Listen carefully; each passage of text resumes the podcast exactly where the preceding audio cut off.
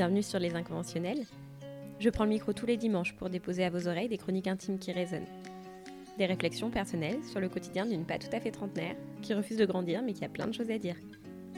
J'essaye de dire tout haut ce que certains pensent tout bas et de raconter ce que j'aurais pu raconter à mes copains pendant un apéro en mangeant une tartine de tarama, sur ce qui nous fait papillonner le cœur et augmenter le rythme cardiaque, sur les histoires qu'on vit et qu'on ne dit pas, et celles qui nous révoltent sans qu'on sache expliquer pourquoi. Allez, assieds-toi, prends une tartine de tarama et viens avec moi. Bonne écoute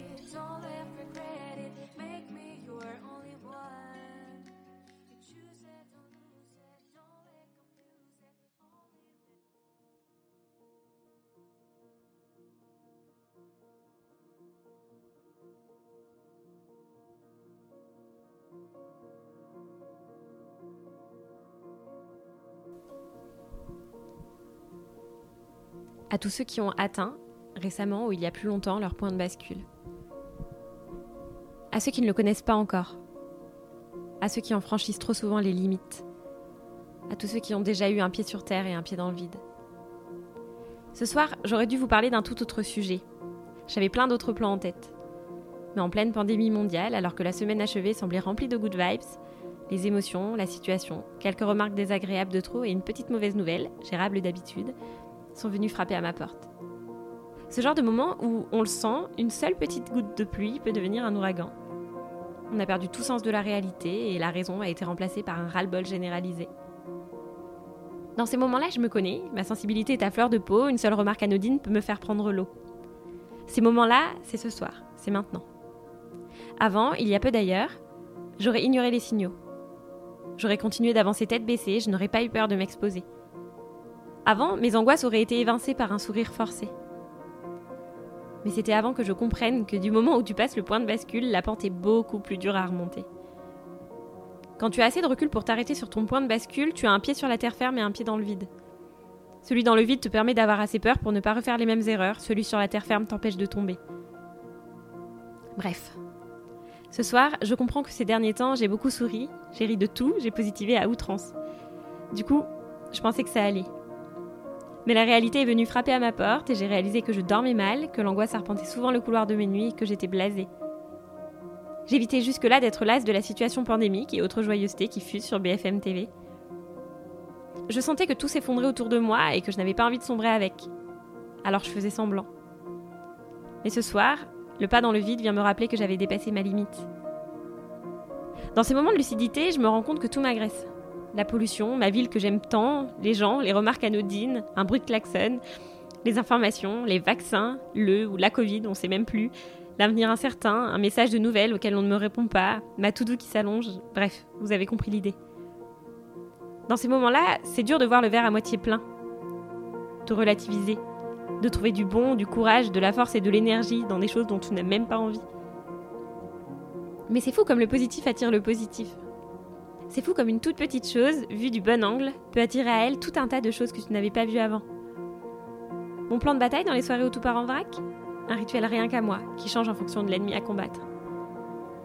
Ils sont d'ailleurs propres à chacun, vont d'un bain à une cuite en solo, d'un plat de cuisine italienne à un appel à ce qu'on aime.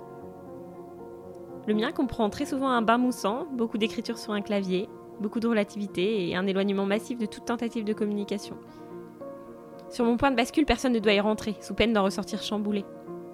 Je me gère, je me connais, je me mets en auto-quarantaine émotionnelle et ça passe après une bonne nuit de sommeil. D'ailleurs, petit aparté, c'est fou comme le sommeil peut vraiment tout changer.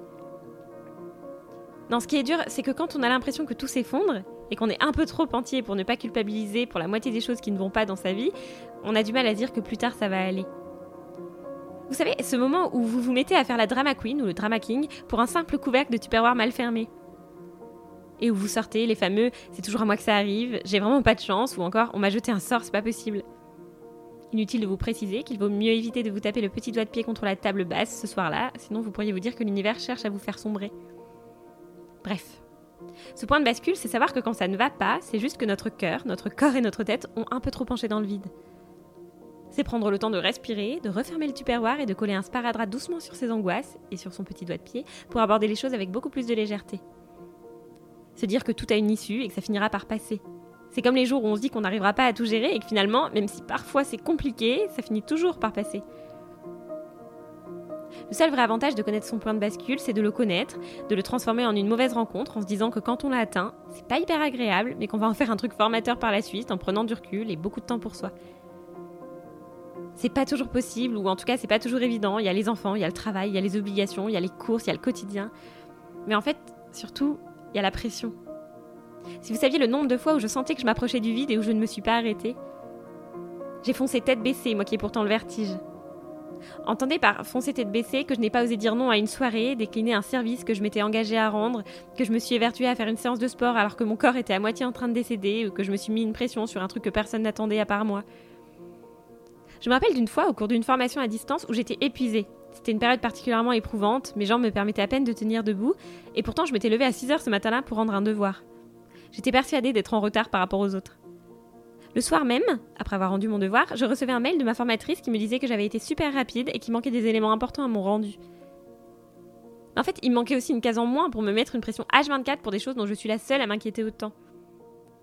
J'ai appris de cette histoire qu'il valait toujours mieux boire un verre d'eau ou de vin, lire deux pages d'un bouquin, dormir deux heures ou ne rien faire du tout quand notre corps penche trop dans le vide.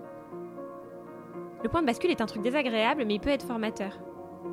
Par contre, quand la balance penche dans le vide, que vous tombez dedans, la chute est très violente et le mur à escalader très compliqué. J'ai appris à connaître mon point de bascule. Et j'adapte tous les jours des plans pour faire marche arrière quand je me rapproche de la falaise. Bref, j'ai appris à connaître mon point de bascule et je vis avec.